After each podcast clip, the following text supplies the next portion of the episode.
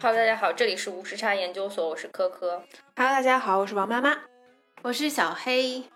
黑总又来了。对 啊太开心了，又来蹭无时差的热度了。 没有没有，我们又有幸邀请到了黑总。每次跟黑总聊的话题都是我们很喜欢的话题，主要我们不是想聊，我不们跟黑总聊的话题也是喜欢的话题，对对对你 咋回事？开始端水，主要我们不是想就是聊某一个话题，我们主要是想跟黑总一起聊啊。 哇塞，真的太有幸了。所以王妈妈，我们今天要聊什么？呃，经过了一番严正的商讨，最后我们扔了骰子，决定今天聊的主题是关于裸婚。对，为什么我们会在今天这个时间点聊裸婚这个话题呢？这个最近呢，就是这个薛平贵与王宝钏的这这部老剧，一下子变成了网上的热点，然后很多网友开始截里面的各种图啊，或者是动图或者视频，说千万不要恋爱脑，女孩子恋爱脑就会像王宝钏一样吃十几年的野菜，最后呢，自己的老公还跑去跟。公主结婚了，然后变成了大官，变成了当代年轻人痛斥恋爱脑的一大利器。对，哎，这个很有意思，为什么会在这个时间点把这个东西挖出来？感觉好像也是一个古早的电视剧了。好像说这个短视频平台里面就是有关于这个剧的一些剪辑，然后就一下子火了，然后大家就说什么。如果我脖子痒了，就去看看王宝钏；呃脖子痒，脖子痒了，想长恋爱脑了，我就去看一眼王宝钏吃野菜。对然后看完了恋爱脑，立刻不敢长了。对，呃，我们其实聊的也不是恋爱脑嘛，嗯也呃只是说又引申了一下，发现王宝钏有一些经典的言论，比方说就是假如他一辈子是乞丐的话，我也陪他一辈子是乞丐。，对，捎带脚等于就是裸婚了嘛。嗯嗯嗯，然后又因为说，对吧？最近也待到了适婚年龄，所以感觉这个我们已经是过了恋爱脑的年年龄了，嗯，但是却进入了适婚的年龄了。所以与其聊恋爱脑，不如再引申一下，聊一聊裸婚。我我觉得王妈妈这个话题转移的非常不露痕迹，对吧？我们现在对吧，开始聊到我们当下这个适婚年龄。哎，我们就有一位同学刚刚哎呀。这个人生重要节点，步入了婚姻的坟墓是吧？ 哎呀，这还怎么说话呢？因为我面对面，我看他从“垫”字改了一下，变成了“坟因为之前也做过一些，就是或多或少的一些话题嘛，包括我们之前聊要不要彩礼，要不要钻戒什么之类的，其实我们也透露过各自的一些状态嘛。这无时差真的见证了我们几位嘉宾这个人生的各种”。变 化。哦今年年初的时候聊二十九岁的那个女生，哦，对，就是聊那个，个社会时钟的那一期的女嘉对哦宾，嗯她已经结婚了，是前天办的婚礼。哇，对她当时上节目的时候特还别焦虑，特别焦虑，特还别是焦虑单身呢。嗯，对，不是这是这是才几个月啊？就是今年一月份、一二月份的时候份、录的一月节份目录的吧节那目个时。候还是单身，现在已经结了吗？看哎，看你这个研人究所家，是不是有点魔 力？哎，咱哎，我觉得，我觉 得黑这总你是不是要经常 来？啊对得来我得得来经常没有来。这个绝对不是 我想说，现在这么低的结婚率和生育率，怎么你们无时差这个样本？我我上辈子可能是月老，我跟你说， 我妈是上场向向我是往月妈妈老，靠我是拢月老派下来的人。就是全体队友看齐王妈妈。对对对对啊对啊对对对，集中看，集中看。嗯是，我们会聊到对王宝钏聊是觉得她是唐朝的裸婚的代表嘛？嗯就这只这件事情，就是引发了我们关于裸婚的一些讨论。嗯嗯嗯，嗯，然后呃，但是毕竟她是唐朝的代表，我们现在可能也谈不上去当乞丐，也谈不谈不上就是住寒窑，对吧？嗯，嗯，也不谈不上挖野菜。就我们现在都都是有有钱人在吃野菜， 对， 对，就是对这这里还有一个隐身的小八卦嘛，就是扮演薛平贵的陈浩民，嗯，然后发了条微博，他可能想玩一下梗，就是轻松一下，说吃了十几年的有机野菜，这个体脂率一定很低，然后被网友骂的狗血淋头。就就是这个发言感觉就非常的薛平贵。对对对，就是把把这个事情从唐朝拉到了现实。我之前吧，就一时好奇查了一下裸婚的这个定义，然后我觉得很惊奇，我发现了几个点都特别有意思。一个是它最早出现，呃，是二零零八年兴起的一个网络新词汇，呃。然后与此同时呢，其实，在二零零八年是我们是有一个所谓的裸文化的，就裸婚是其中一个词，我们还有裸奔 啊、裸捐呀、裸体奔是育零八上啊年才有的词吗，裸奔倒也不是因为零八年的词，但是因为裸奔在那一年，就你现在去，你现在拿关键词去搜裸奔二零零八，它能给你出来一套一个系列十哦大裸 奔，然后也包括说什么当时三亚还自发形成了裸泳浴场，就大家那个时候不知道为什么就有一种很解放天性哎。哎，还有赤条条来去无牵挂的感觉。对，也不避讳这个词。对，因为我感觉那几年就就是互联网刚刚稍微普及一些，然后大家就会觉得说，我们应该向国外看齐，人家有裸体浴场，我们也要有啊之类的。对，那那说回裸婚呢，就是它的定义呢，呃，有两部分组成。上半句是无房无房无车无存款，然后下半句是不办婚礼不蜜月。我我嗯是觉得上下半句还是两两件事儿吧。对对对对嗯对嗯，嗯。然后而且联系一下当时爱结婚的人，呃，所以提出来裸婚，并且真的去践行的，就是以八零后为主。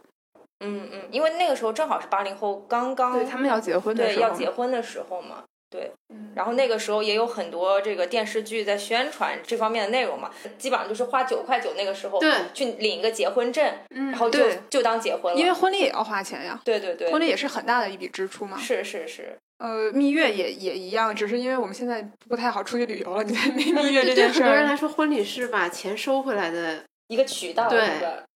把你过去几十年的这个份子钱，哦，这个在我妈有一个非常厉害的畅想，她在对于收份子钱这件事儿上，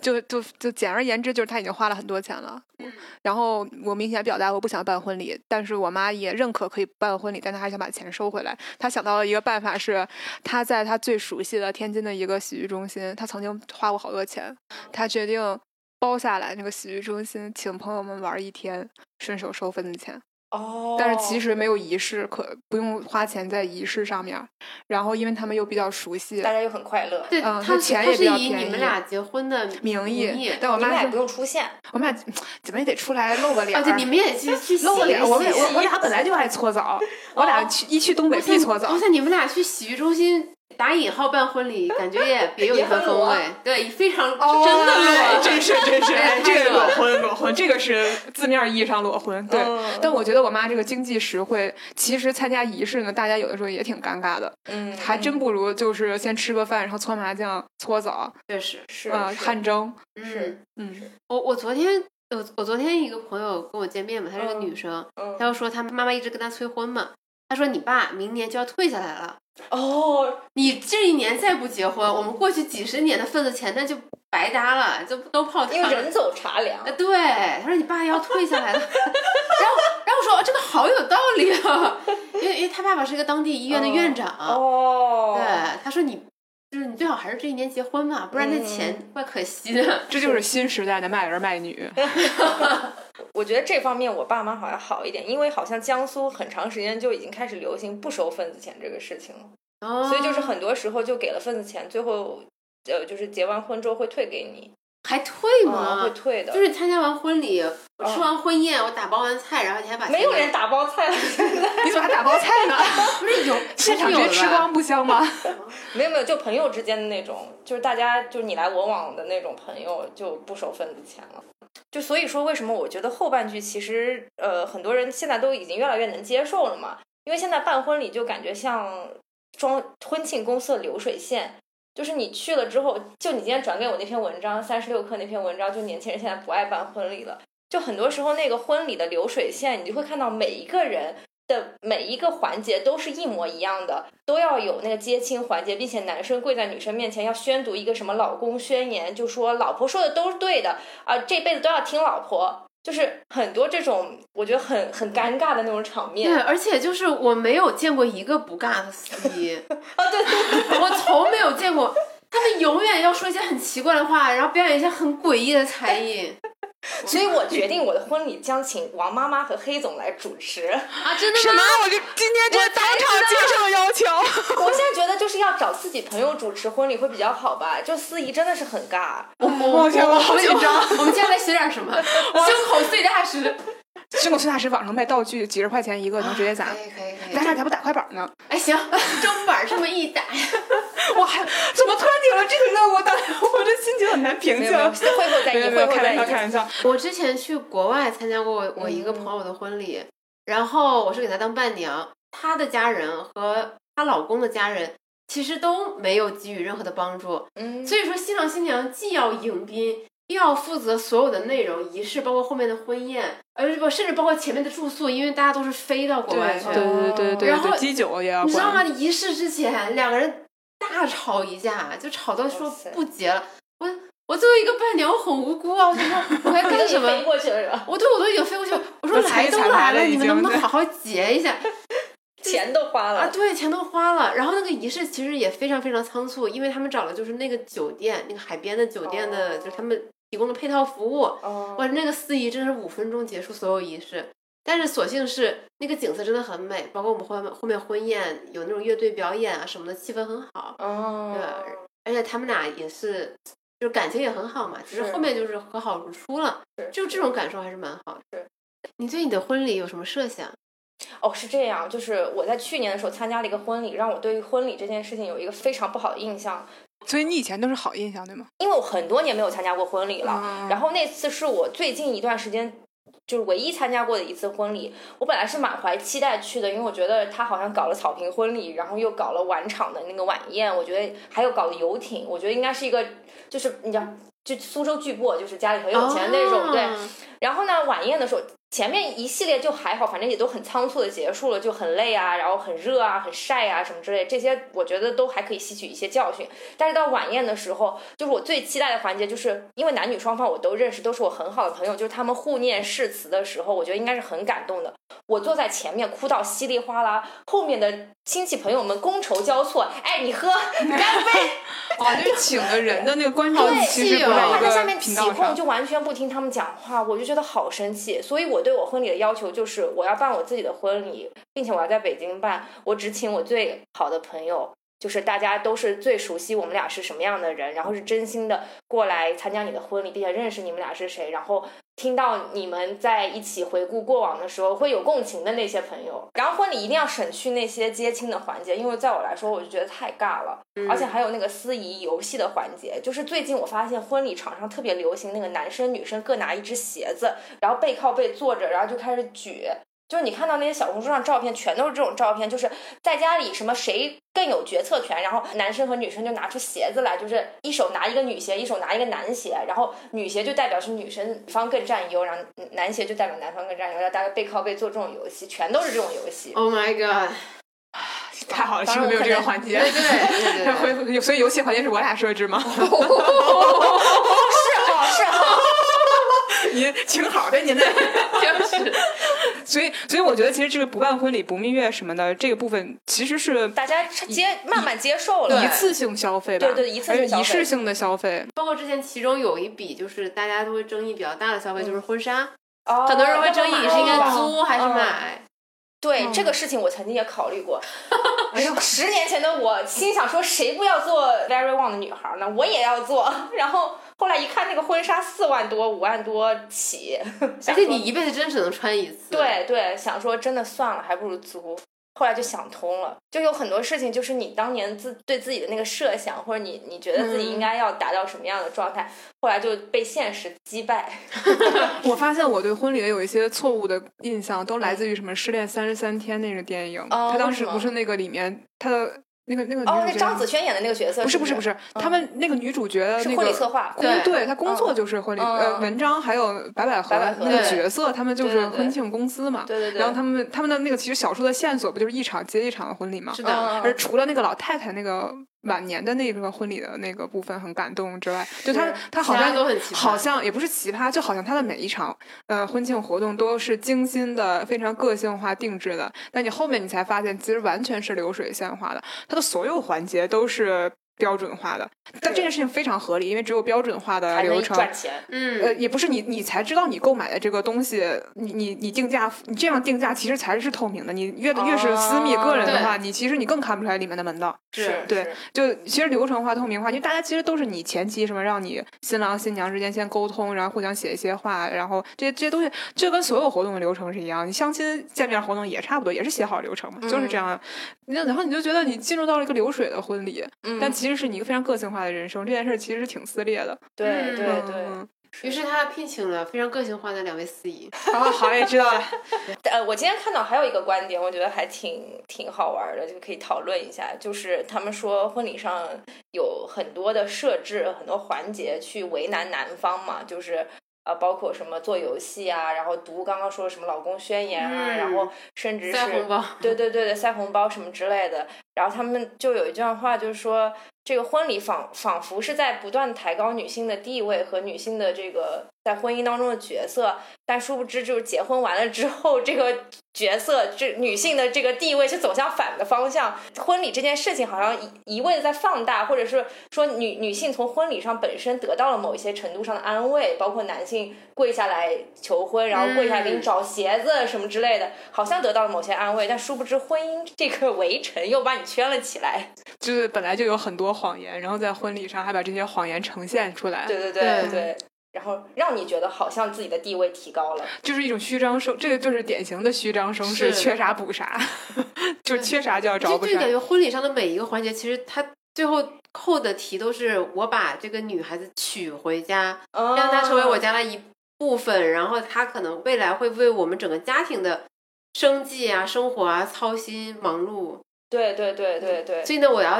在这个在这个时间点嗯展现出我足够的诚意，不然这个女就不会非常安顺安分的跟我回来了哎，不然的话，这个女孩就不好那么骗到手 了。啊！对嗯对对对嗯嗯对对，所以很多时候我我在想说，女生办婚礼可能有的时候是觉得给自己一个交代，或者是嗯她觉得那个时候比她较有最最仪式美的对感最最美的比较有仪式感，对。但是嗯，其实你其实你在想，那这个婚礼到底是办给谁看的呢？你是你自己想要的那个婚礼吗？就有很多誓言，你现在听听就很假，什么我爱你一辈子，爱你一辈子，对， 什么老婆说的话都是对的，那你不跟我吵架吗？还是要跟我吵架？又不是今天宣完誓之后回家之后就痛改前非。哎突然好像就是哎我掀起了真实的 怒火。这么，我我我我这么这么多次婚礼参加下来，只有一次我印象特别深刻，嗯是南方的博士生导师嗯，是证婚人之一，然然后他发言的时候，开门开门就直接说：“爱是忍耐。”而且他只有这个只有这个博导是女性，啊、因为因为 就很多证婚人经常就找男生的，哦找找男男的的对很多对嘛。对，但是他因为博导就是一个老太太，呃，上去第一句话就是“爱是忍耐，爱是恒久的忍耐”。我当时我活明白了，牛逼！ 只有这个是真诚的，但听上去贼尬，跟前后谁都不搭，就是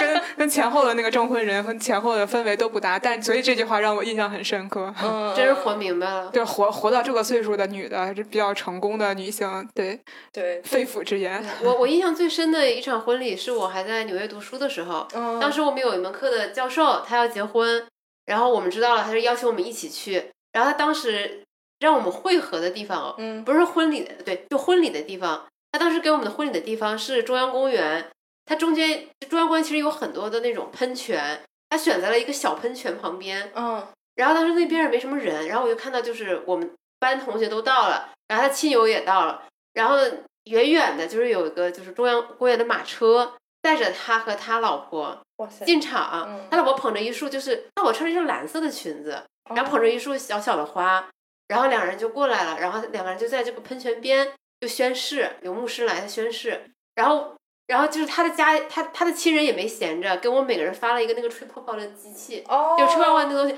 然后我们就在疯狂吹泡泡，给它制造氛围。这对，这就很就其实还蛮浪漫的，对啊就是就是不到二十分钟就结束了，但是那个场景还让人很感动，就是所有人把他们包围在一起，然后他们嗯对着牧师来宣誓，那是就是真的很感动。然后外围是我们这一群学生在疯狂吹泡泡，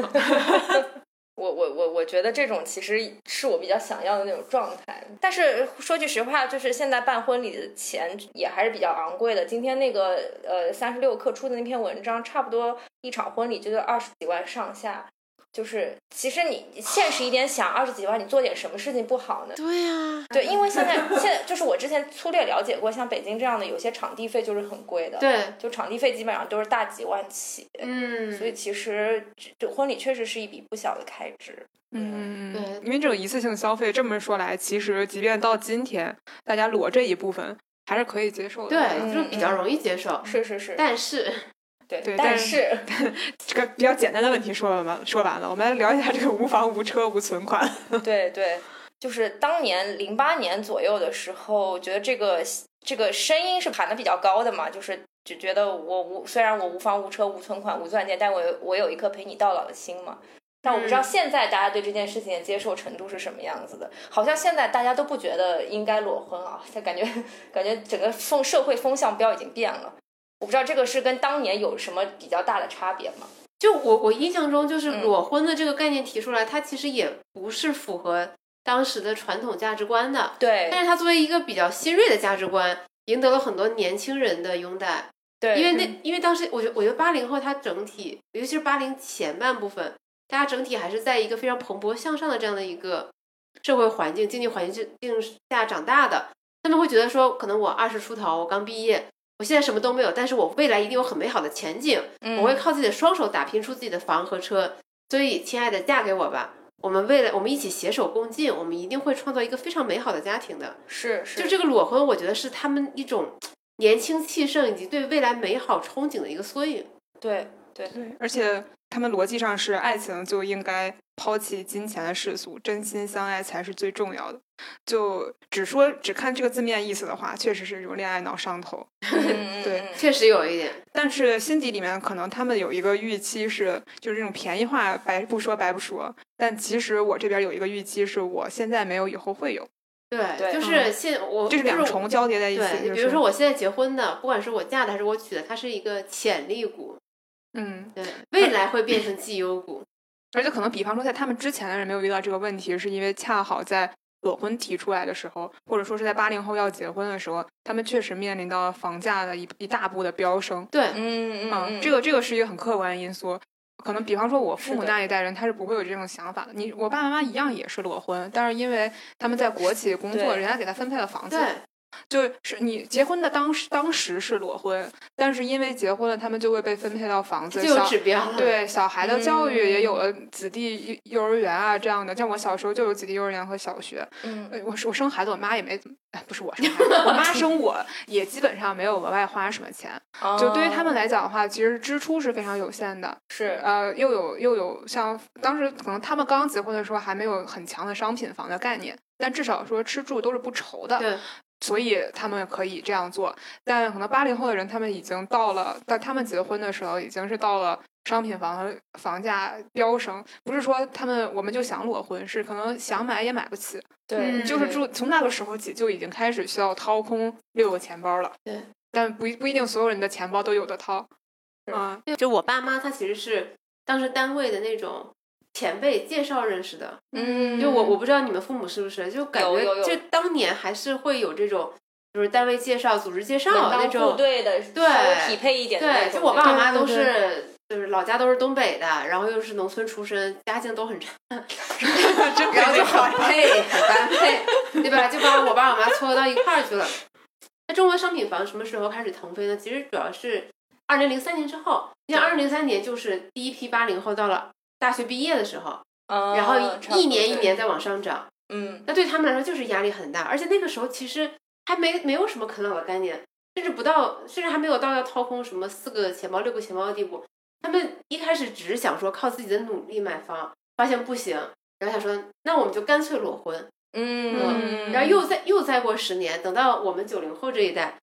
很早就认清了买不起房的现实，安安心心的啃啃 老。老，自洽的啃 老。对，因为从头就买不起，连奔头都没有。是的，因为我们就看着这些，我们是看着这些房价上涨长大的。嗯，然后人家那个真的掏空了四个钱包、六个钱包，结婚的人都发达 了，嗯，他们就算离了还有房。哎，这对这这个我也插一句，就是我我发现我大学毕业跟我同一批进报社的那群朋友，早早结婚的，现在全都靠房产发家致富了。哦，就因为那个时候要结婚，大家叫还是想要置有哦业房对，就是会很辛苦、很紧巴巴的凑出钱来买房，嗯然后就不断的倒腾，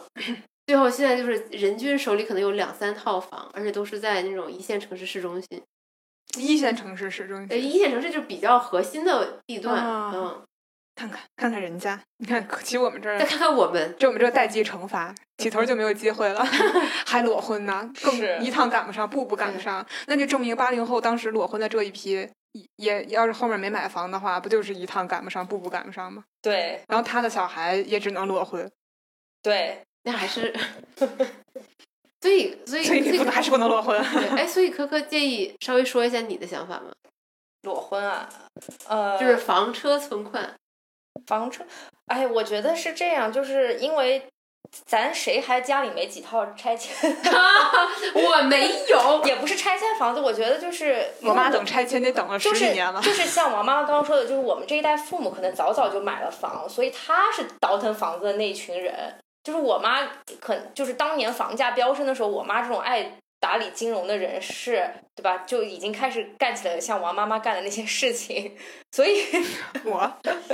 所以，所以呃不是王王妈妈的妈妈干的那些事情，啊那对，合所理以，那所以合理我觉得就是从我自身来说，呃，我不是特别的在意，说我之后的这个，我我需要操心我父母的养老，或者嗯我父母的他的生活还需要我去管，那我可能更多就是着重于眼前当下，我自己是不是能够管好我自己的生活嘛？那我觉得从目前来说的话，我我对于现在生活的满意程度还是比较高的。那我至于说我到底要不要达到所谓的就是世俗那些大家所认同的那个状态，我其实并没有那么想要高攀的想法。就我老看我那些朋友，有的时候就是结婚什么的，然后包括那个男方女方就是交换嫁妆什么彩礼之类的时候，嗯大家都。都是父母出的钱嘛，我就觉得就很没有必要，我还要拿父母的钱去贴补我的面子，所以我觉得你量力而行嘛，你自己有多少有多大的能力就干多大的事儿嘛，就是你在你自己能能力能够承受的范围之内过好你自己的生活就行。嗯关键就是你在北京买房这件事儿，跟在别的地方买房根本就是两个命题。啊是，对，就这完全就，除非你是北京本地人，不然的话，其实真的跟我在其他就一线城市之外的地方结婚是两回事。嗯，就就比方我姥姥上周给我打电话的时候，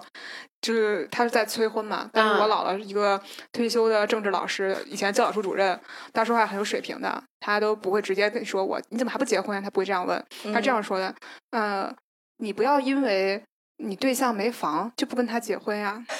直接第一句话就是这个。嗯，我当时我当时没反应过来呀，我说我也不是，我知道，我觉得在北京买房本身就是确实很难，你是本身不是是北是京人，嗯对啊，就你是看你就顺着他的思路走了，对我我说我说我第一呢，我想得开，这不是因为房子的事儿，就是嗯房子不重要，也不是因为房子这个事儿，我也能理解他现在买不了。嗯，哎，我姥姥就顺嘴说了，那是因为什么不结婚啊？ 我好像觉得上套了，哎呀，是谁的啊问题那呢？那那那你怎么不结婚 呢？这么大的问题都没有成为问题。对呀、然后然后然后我当时觉得，我天，我姥姥这下套下的，我赶紧说不是，就是因为房子的事情，人怎么能不结？结婚人怎么能没房子呢？ 但是那北京的那你怎么上学呢？就是没有学区房呀，就是，还他怎么办？ 他现在的房买不起买不起啊，姥姥您赞助吗？哎，对哦哟，哎 这些对，哎，哇， 真的，这个就是不愧是他的外孙女儿。哎回去了是吧？对，我姥姥开始研究我觉别得的北了。京对的那个模式其实更困难一些吧，就是对后续你还要考虑这个养娃生，呃，就是养娃的那个学区房啊，然后什么之类的事情。海淀区你还得积，对对对，嗯，你看你小孩不是你小孩花费很多的呀。现在我只能做一只鸵鸟，就是先不不去想考这虑些孩子的事情，对对对，说到嗯这个，黑总放弃了一个有北京户口的男的，还有北京房子的男的，你听听，哇塞哎呀，不过话又说回来，为什么一定要把自己绑定在北京呢？ 是啊是啊， 对呀，我也我也这么想。包括前段时间还有那种嗯那相亲平台的红娘给我打电话，嗯问我要不要就是人工配对服务嘛，然后他就因为我想说我也比较闲，他找我唠嗑，他说你什么条件，你有什么需求，我就跟他唠嗑，他说啊那这个赚钱能力肯定要比你强的吧，我说这个也不一定吧，我说这个要具体问题具体分析，比如说他可能刚毕业没有很久，那他赚钱比我少很正常。比如说他在企事业单位，那赚钱比我少也非常正常。嗯这只能具体问题具体分析。他说啊，你居然不要求对方一定赚的比你多？他说那个车子房子肯定是要有了吧？我说这个也不需要吧。就首先我不喜欢开车，因为我讨厌停车。我也哦不爱自然风光，所以我觉得我对车子很没有感觉。嗯，然后再说到房子，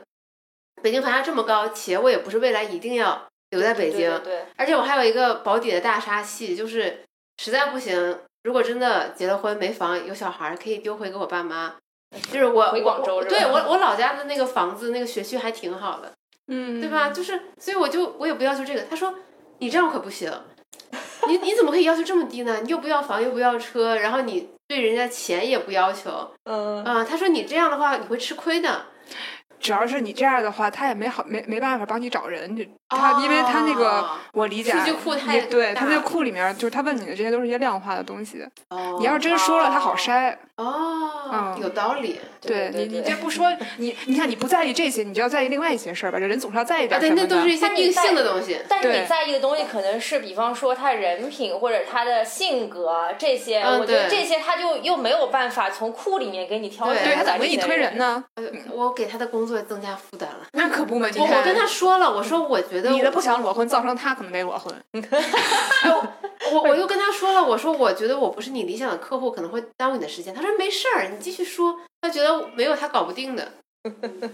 在你这儿吃闭门羹了。不过，就是现在大家到底愿不愿意接受裸婚这个事情呢？就是你，我我觉得就是我们现在坐在这里说，其实或多或少还是有一些底气的嘛。包括你，你说可以丢回老家给父母养啊，或者什么之类的。嗯我们好像没有那个时间点，像像我后来回看那个电视剧《裸婚时代》时候，二零一一年嘛，那个，对就是我们在《请回答二零一一》的那一期里边，我们也 Q 到过。对对对，嗯是嗯，嗯就是好像没有那个呃男女就是那那对主人公那么裸的那个程度吧。嗯那个女孩家里不是条件也挺好的吗？女孩家里就算小康家庭吧，对然后但男生就有点混不吝的那种感觉，对然后父母好像也是农村的，好像、嗯，就是家庭观念有点相悖的地方。就是很多时候，当时结婚是一个冲动，但最后的时候，生活归于柴米油盐的时候，还是会有很多的这种吵架，啊或者是是那种很多让你觉得很沮丧的事情啊，好像最后还是一个开放式结局。对对对对对，但最后就是大家那种鸡飞狗跳嘛，我觉得对嗯编剧还是 OK 的。他虽然一方面就是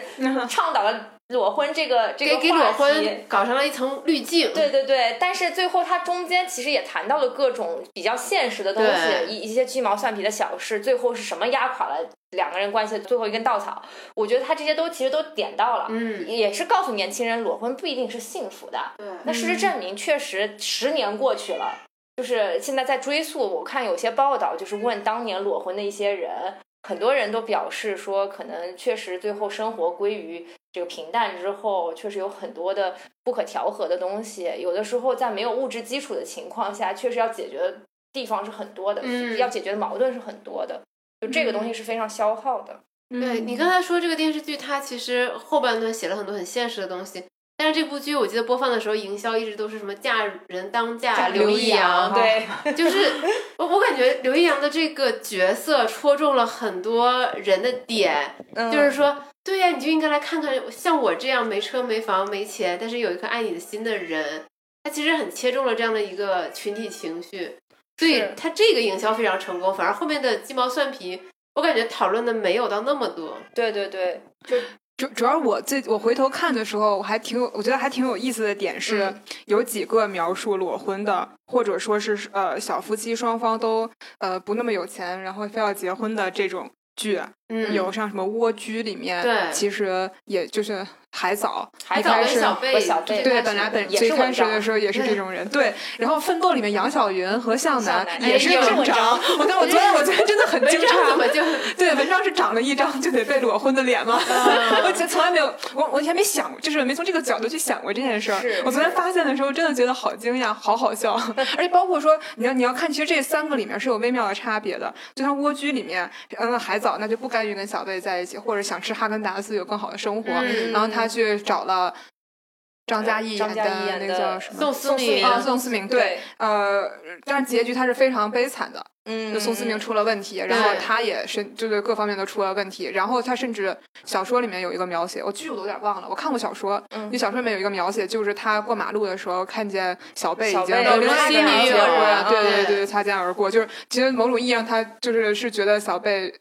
如果是小贝那条线的话，可能他会生活的更好。对于这个贫穷小夫妻结婚，尤其是蜗居，它本身就是讲的是房子的事儿，对对，对，就是它其实是某种某种意义上是赞许，嗯，更倾向于去赞许像这样的小年轻，对，白手打嗯拼，对，不为了房子是就改变自己那么多的那种。然后到了奋斗的时候呢，像杨晓云也是撕扯了很多，而他他们是当时奋斗有三对儿，有点对照组的感觉。嗯，但实际上，我真的印象很深刻，其实是，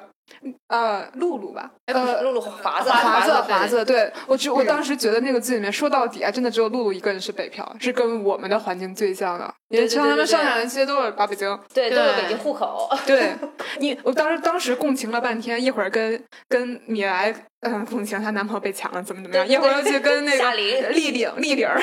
黑脸儿，她怎么工作里面就不靠爹，怎么怎么着了。嗯然后后来发现你最应该共情的其实是露露，嗯只有露露跟我们是一样的情况，对就她是北漂，她甚至有一个好像残疾人弟弟，对她对 就很辛苦，对她就必须要去打拼留下来。对，就这，我们我们从来没有共情过那个跟自己最像的人，回想一下。然后向南和杨晓云那种也是裸婚，他们不是也也住在一个要要公共厕所的地方嘛？是其实他们也是有推声波的，是他们最后给他结局也还比较好嘛，好像最后是不是又复又婚了？我又记又得用。哨子把它吹回来了，对对，也是有个浪漫的这种收尾。对然后到了裸婚时代，其实就已经是开放结局，嗯一地鸡毛了。就是他有一个慢慢对这个事情愈发不看好的过程。嗯哦是吧？有就是道理我我我昨天啊，我昨天琢磨了一下，觉得，但我们已经好久没有看过这么鲜活的电视剧了，我至少是对，是是嗯是，现在的角色都很平面，对就很很飘吧，就是很悬浮吧，嗯就是他们已经看不到这离我们种生活痕迹太远了了对， 我呃记得当时那个《奋斗》里面，杨晓云和向南结婚有一个细节，就是他们俩是没有告诉父母的，是先斩后奏，然后回家各自偷结婚，哎，偷那偷个户户口口本本儿儿，嗯嗯，然后偷完之后，当天就去领了证，领了证完了之后，才去各家父母去负荆请罪的，就是。就是你现在想想，当年还会觉得看完之后还觉得哇，也太离经叛道了吧？就感觉这这才是爱情真正的情况嘛，就是呃就为了爱情不顾一切，还要去偷户口本儿。 现在怎么着想穿回那现个在剧想想里抽他们？ 就就妈妈，你帮我分析一下， 哪哪个男的行？ 哦，对，有几个男的呀？没有没有没有，哦，我这开确玩实笑一定会让爸爸妈妈知道这个，帮你是分析这个情对况啊，是这这是肯定是。但我我觉得我我上我上大学的时候，我发现我爸妈就有一种很强烈的圣父圣母心，嗯就是那种你喜欢的人，哪怕他再穷，我们也一定我让觉他得跟很你多结父母婚。对对，很多女孩子的父母对反而表很态宽容，，对不，知道为什么，就是他有一种很强的，就就是圣父圣母心，对真的。莫欺少年穷。哦，我在我前两天在想，就是一个事情，因为因为我我去翻那个，我我就想说，为什么古代老是有一些就是，呃，就是叫什么才子佳人才子佳人这种故事，全都是富家千金爱上穷书生的这种故事嘛？然后在知嗯乎上看到一条很精妙的回答。啊转给你们了，然后知乎上就说，因为古代都是书生作为写手在意淫自己跟富家千金的故事，穷穷酸书生就每天想着，啊，我见到这个富家千金，我就翩风度翩翩，我见到人家就是美丽的小姐，我们就干柴烈火一顿在一起，然后就嗯可以平步青云，从此当上驸马。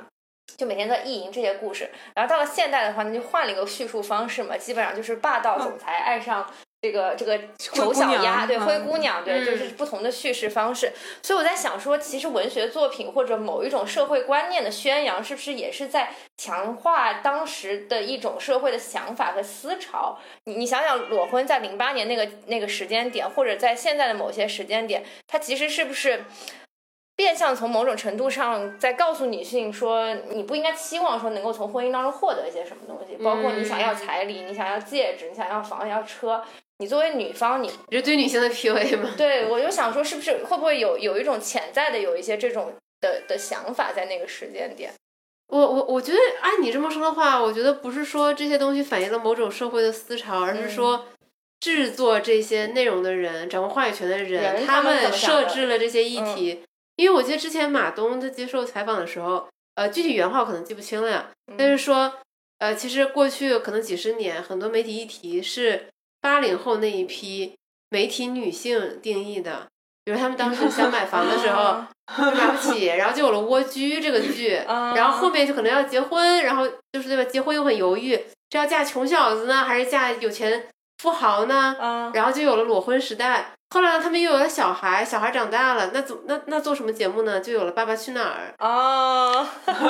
对，》。所以其实很多时候我们的一些社会的想法，其实被就尤其在那个书电写视时者代，决定对，的在那个电视时代，但现在是网络时代，对大家更原子化，反而就不会再出现这样的情况了。是是哇，嗯这个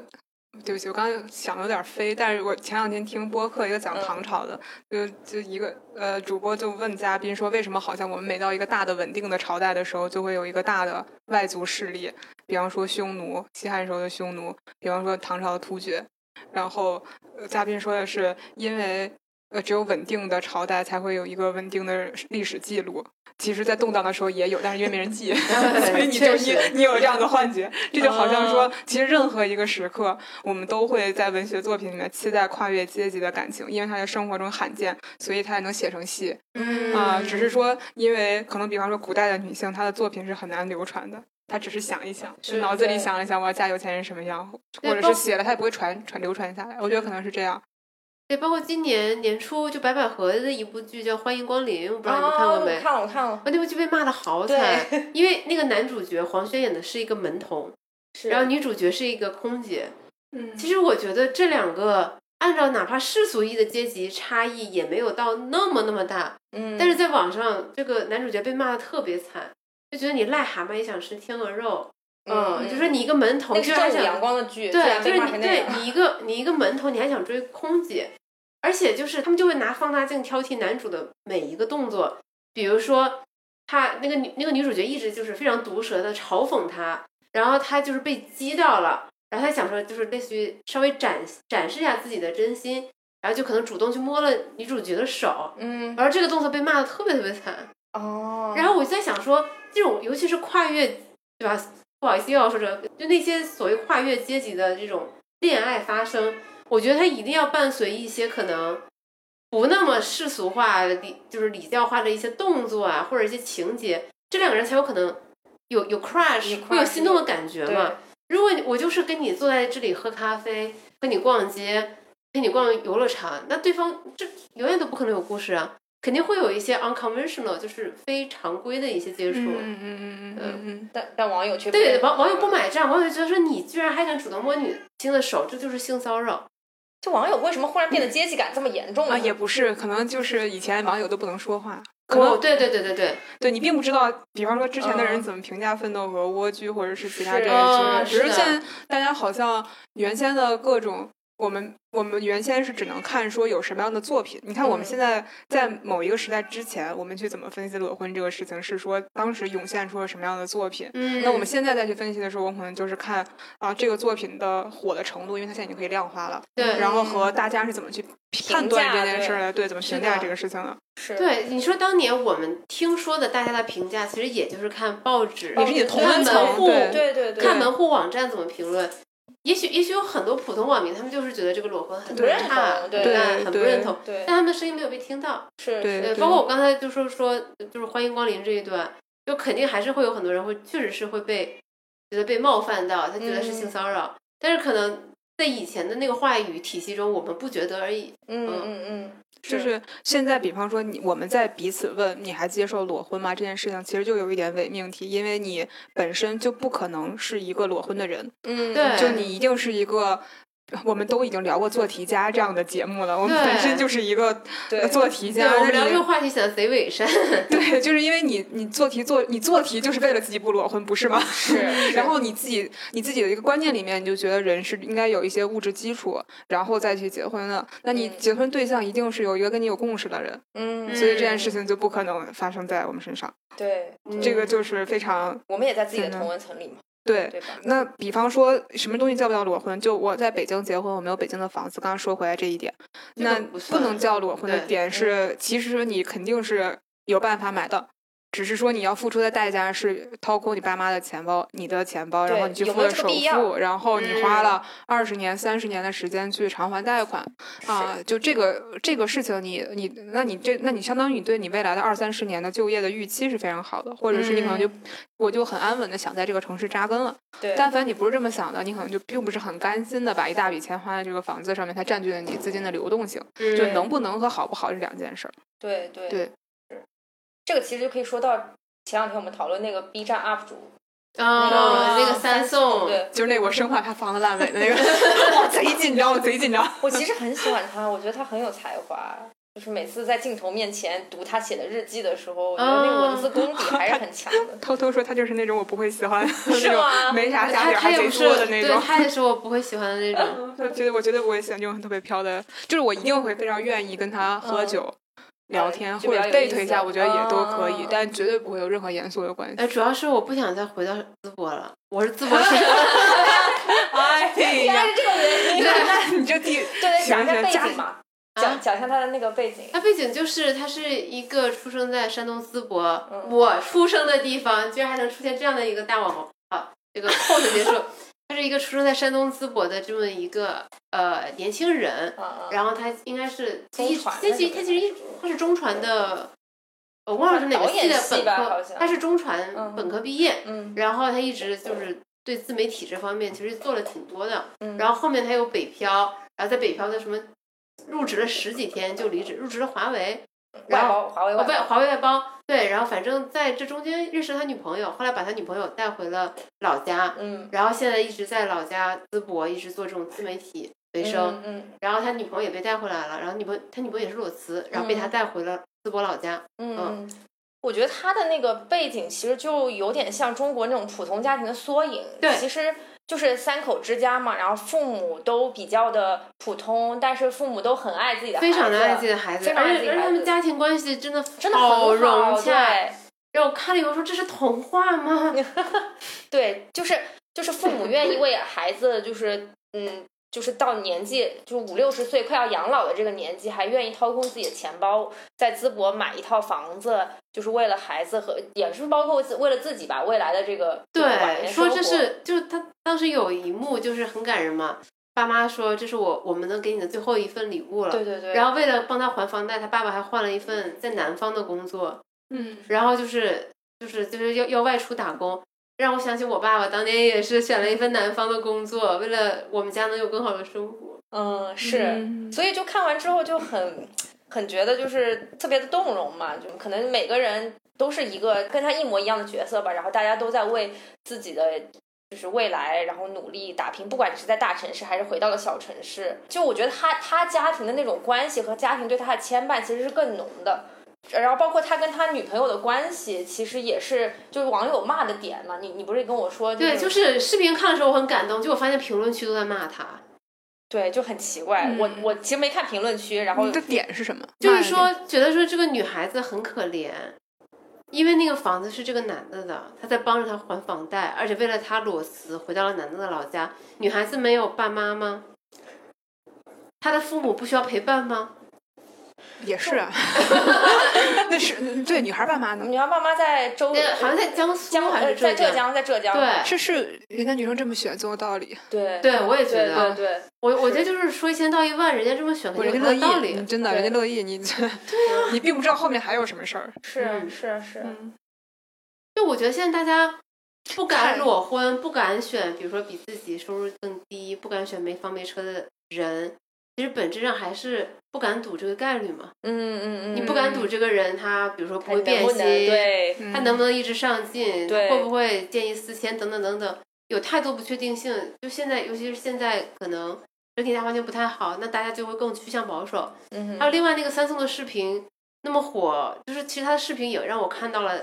就是整个社会价值观更趋向传统大家庭的这种价值观的回归，嗯是大，家更开始，大家开始更怀念这种。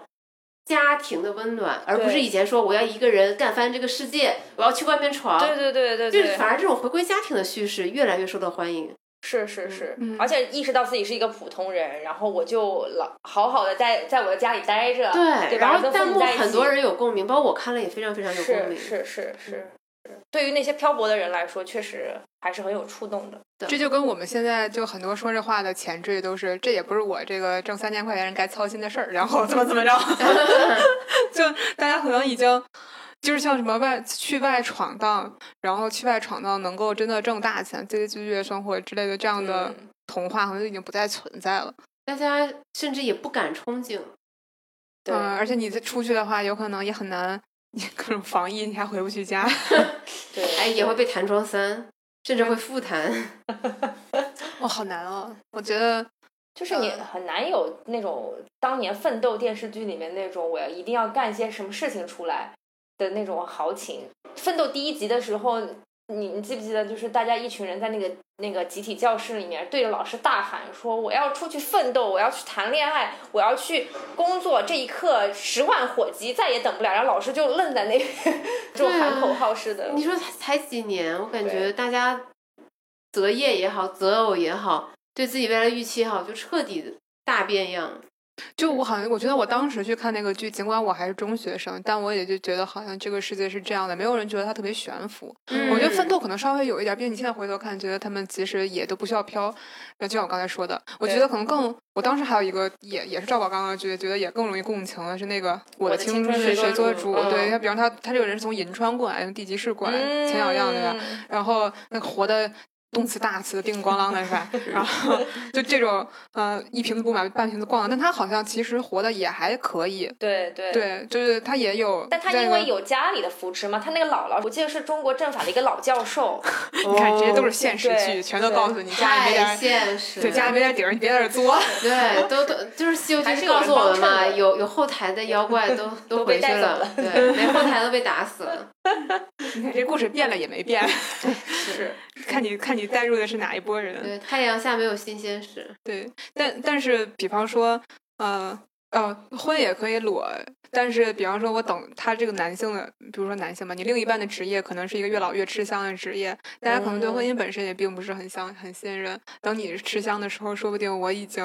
我们都离了呢，说不定我没对有功夫啊等你这个。对啊，说嗯王宝钏后来就是拿到他的那个，对对，王宝钏应该是最后恢见复到身份，对对对，好像好像也十几就天是死了活了十几天就死了。，对，这就是教育女孩子不要恋爱脑的神剧。 千万对，千当万。年能拍出这种电视剧也是很不容易，现在想一想，不是当当年是当年这样的电视剧有的是，还啊有对秦香当莲的，对秦香当莲年不有比这的个是，大菜。家是为了颂扬这些女性坚韧不拔的美好品对格。对是，这个人拍出来的效果跟刘慧芬、刘慧芳刘慧芳啊，渴这望种拍出来的哦效果，刘慧芳有什么区别？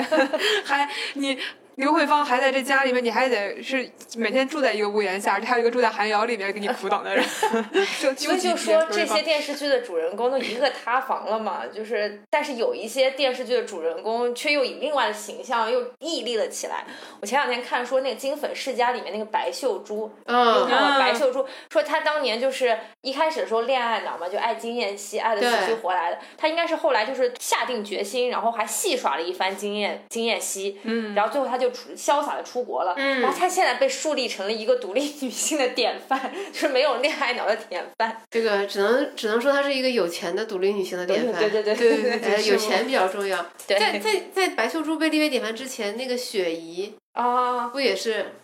被列为典范嘛？就是陆振华那么多个这个姨太厉害太，的啊，对我我我出去偷人怎么了？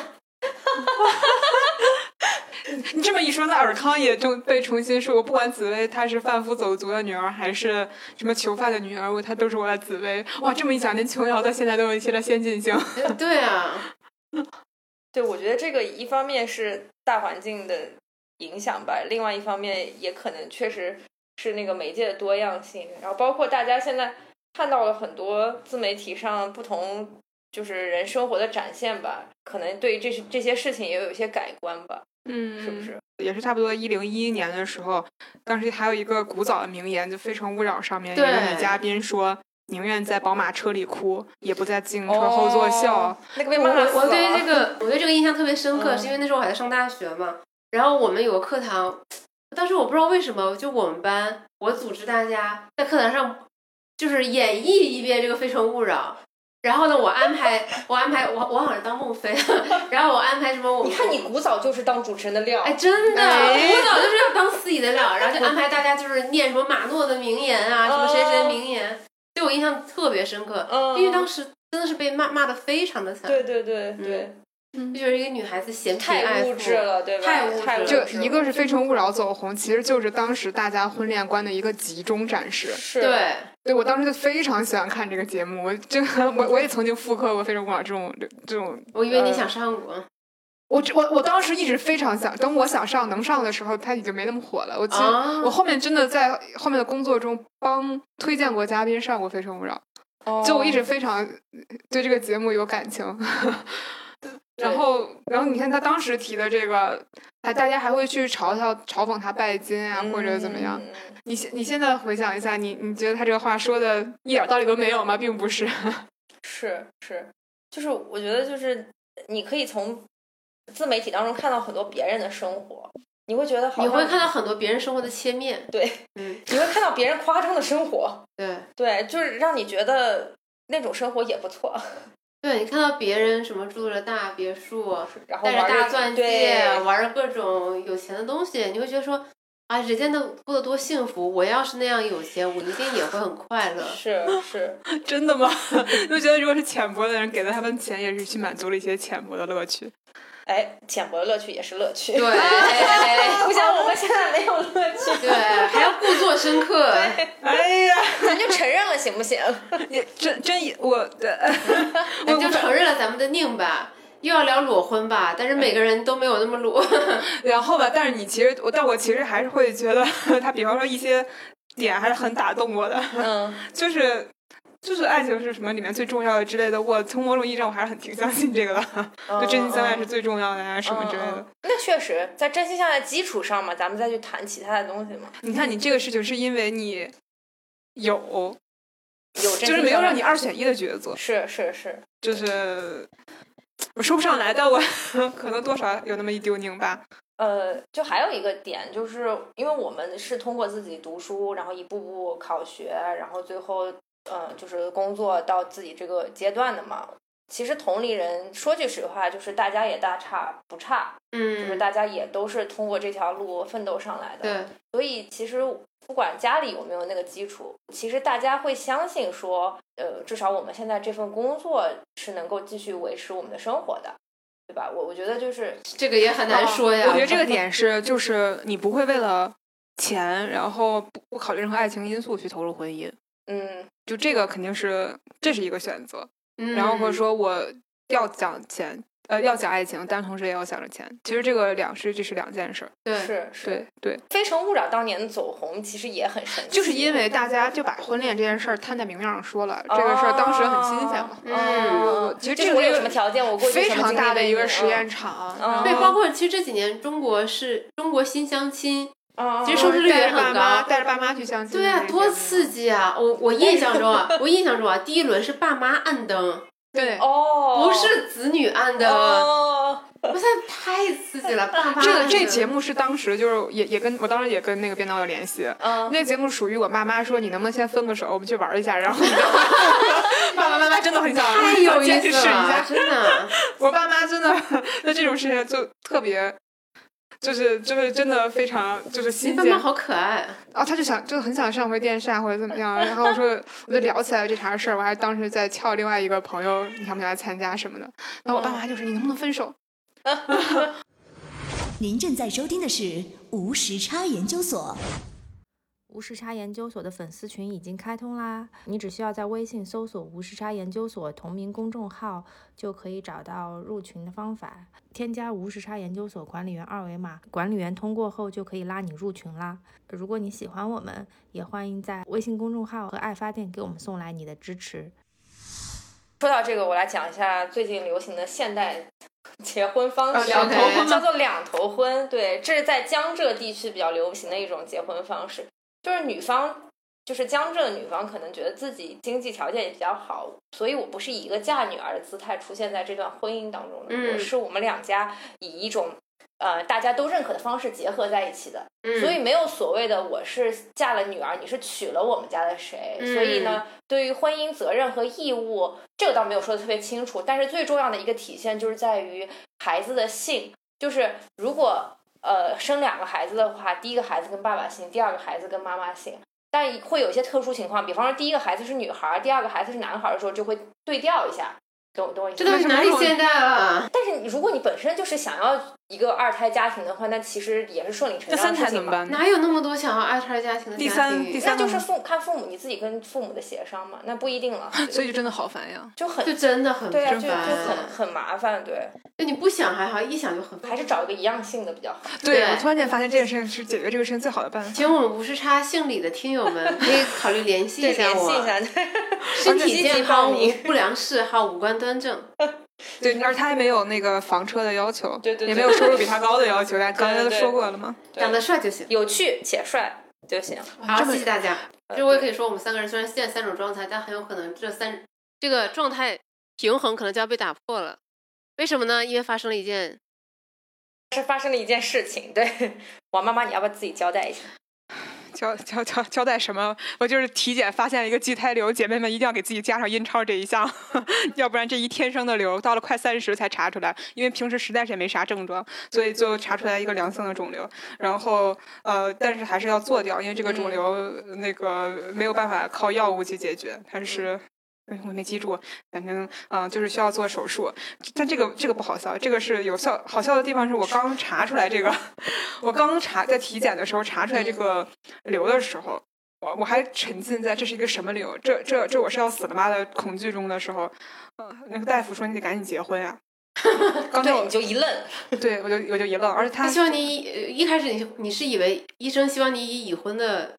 去骗婚是吧？不是不是，因为我知道就是就我知道我查的是阴超这个部分，哦然后我所以我就问他说是因为我这样会影响生育嘛？然后你就因为首先你去查这东西，他都会问你有没有性生活嘛，然哦后说是然后有，然后他当他就说呃，然后他就他说那个你得赶紧结婚啊的时候，嗯我就想说这个东西是不是影响生育？嗯赶紧把这个人骗婚骗到手，不然我可能就嫁不出去 了。对对对哦因为因为这个大夫是个就是那种阿姨的那种 OK 年龄段啊，你会有这种联想。他他说小姑娘，你想的 还挺多。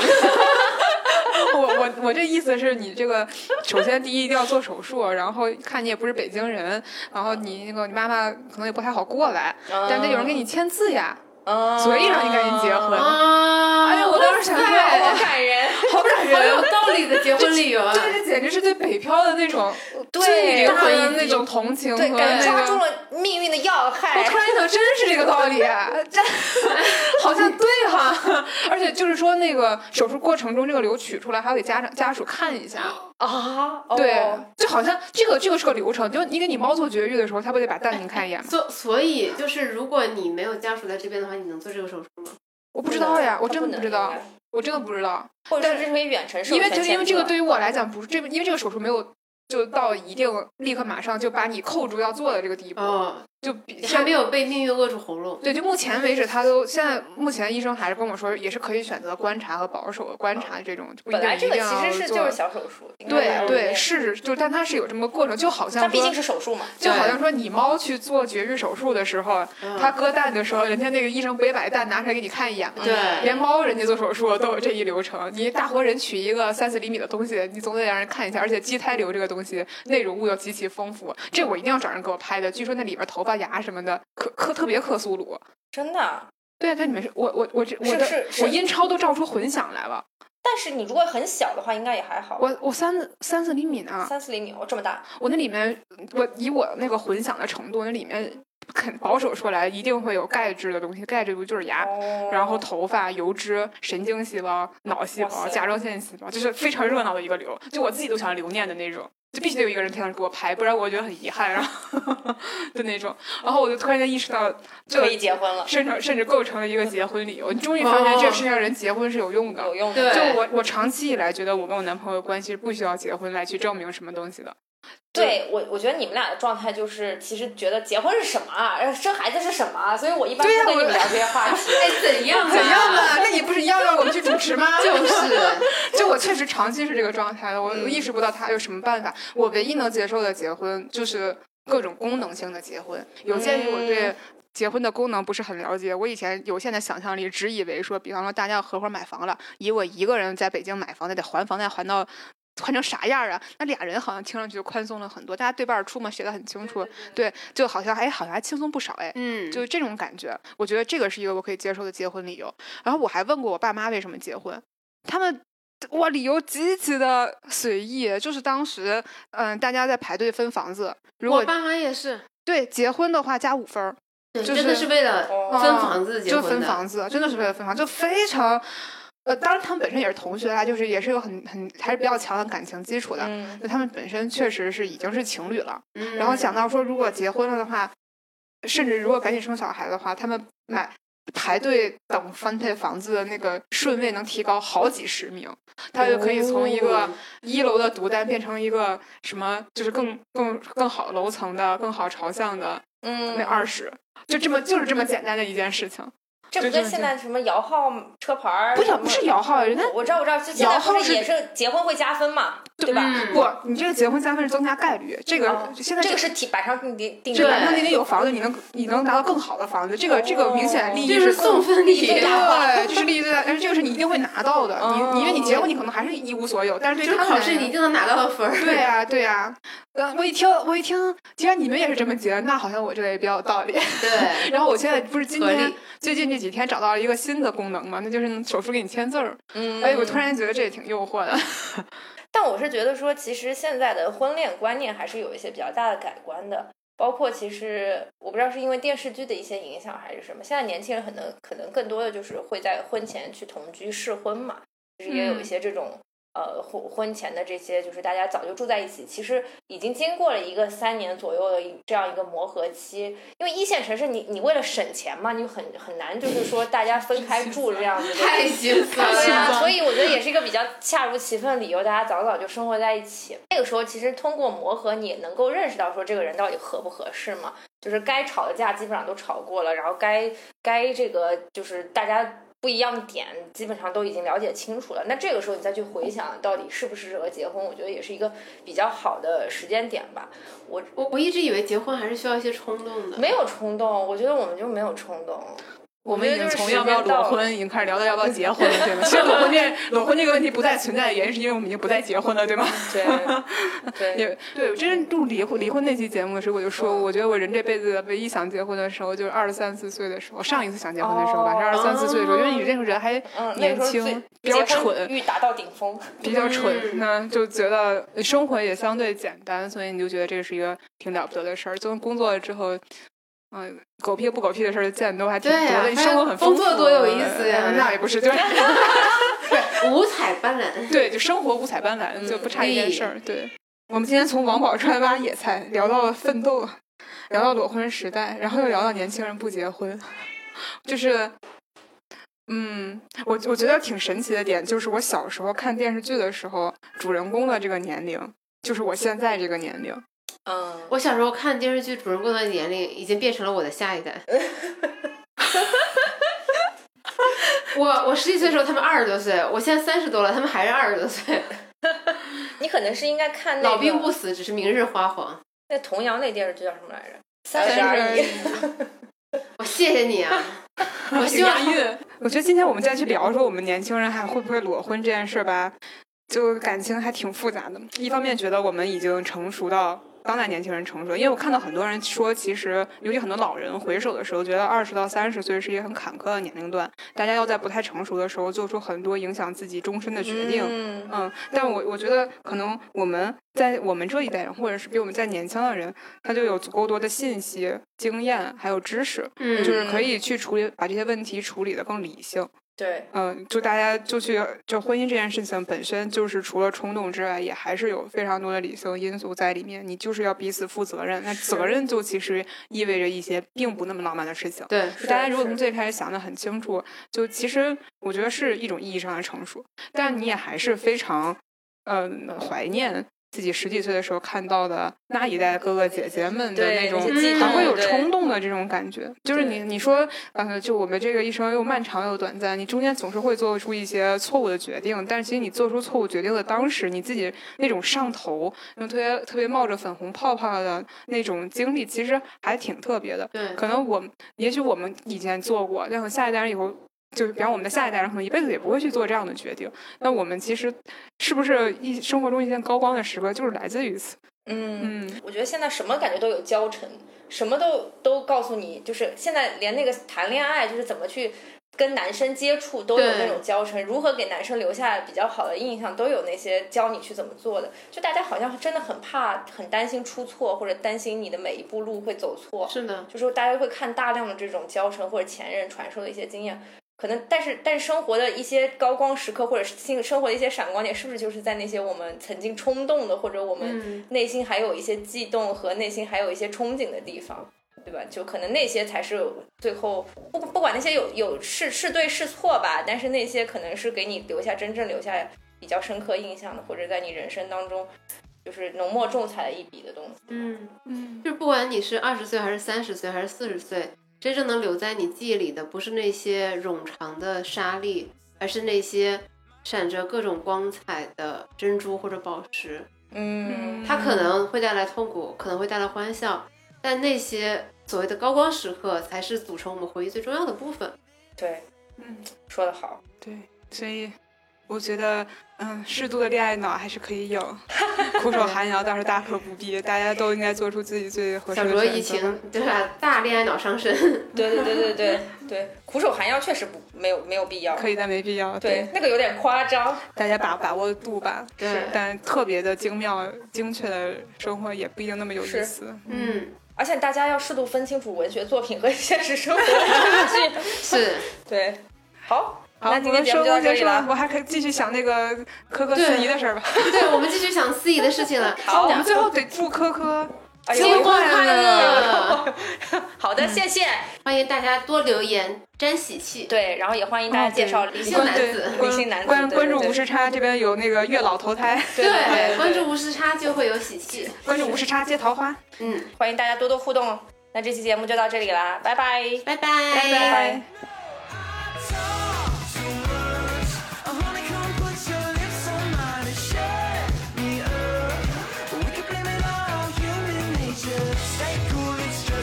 So what you gotta be so talkative? I talk too much, we talk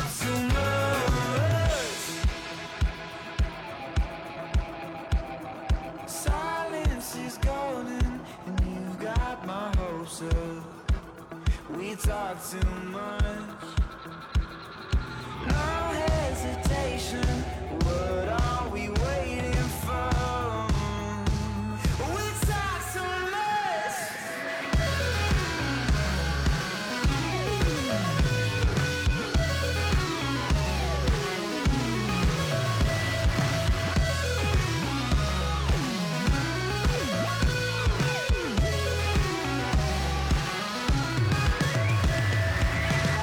You know I talk too much. Honey, come put your lips on mine and shut me up. We can blame it on human nature. Stay cool, it's just a kiss. So why you gotta be so talkative?